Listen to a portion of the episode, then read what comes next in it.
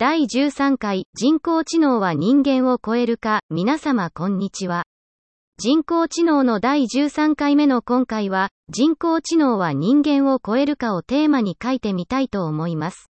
人工知能の研究をしているとよく質問されることの一つに、人工知能は人間を超えますかというものがあります。この質問の裏には、人類は人工知能に支配されるのでしょうかというニュアンスが隠れており、不安を感じておられることがわかります。人工知能の第3回の人工知能と産業革命でも書かせていただきましたが、2020年には第4次産業革命が起こると言われています。また、人工知能の第8回の人工知能と社会革命では、情報革命のその先も人類は見つけていくのだと思います、と書きました。実際、日本が提唱する未来社会のコンセプトとして、内閣府から科学技術基本法に基づき5年ごとに改定される第5期2016年から2020年の科学技術政策として、ソサイティ5.0、つまり、情報革命の次の革命について提言されています。そこでは、仮想空間と現実空間を様々な技術で高度に融合させることで、経済発展と社会的課題の解決を両立する人間中心の社会を実現することが提案されています。技術的なトピックスとしては、IoT、インターネットオブシングス、人工知能、AI、ロボットや自動走行車の3つが挙げられています。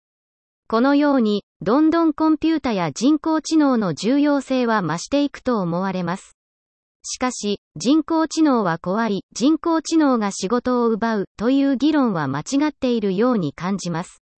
上野政府の見解でも人間中心の社会とされているように、まさにこの部分が重要なのだと思います。結局、コンピュータも人工知能も我々人間の道具であるということです。では、人工知能は全く怖くない、人間を超えることはない、という話なのかと言われると、それはまた別の話だと思います。2015年の段階ですでに人工知能のパフォーマンスは猫の頭脳を超えたと言われています。近い将来、人間の頭脳を超えるのも想像に難くありません。つまり、すべては我々人間次第だということだと思います。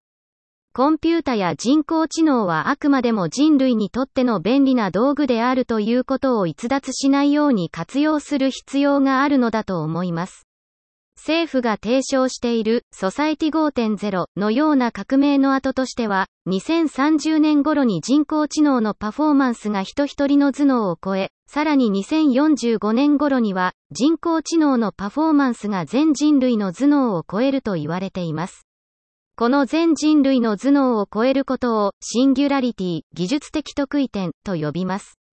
全人類の頭脳を超えてしまうので、人間には人工知能を制御することができなくなり、人類は人工知能に支配される、というように議論されることがあります。しかし、落ち着いて考えてみてください。人間はレーシングカーより速く走れますか？人間はコンピュータより早く正確に計算することができますか？すべての人がコンピュータ将棋に勝てますか？これらの答えはもちろんノーです。つまり、一部の分野、事柄に関しては、すでに運命の差で人類は負けているのです。シンギュラリティの話でも人間の頭脳を超えると言われているのは人間の脳の処理能力を超えるということかと思います。知性や知能、常識や倫理観、道徳心を超えるかどうかは別問題だと思います。人工知能を生かすも殺すも、人工知能に支配されるもされないも、人間の使い方、作り方次第だと思います。人間は非常に心の弱い生き物です。ぜひ、魂を悪魔に売ることなく良心を持って進んでいってほしいと思います。次回は、悪魔に魂を売ってしまった結果である戦争と技術をテーマに書いてみたいと思います。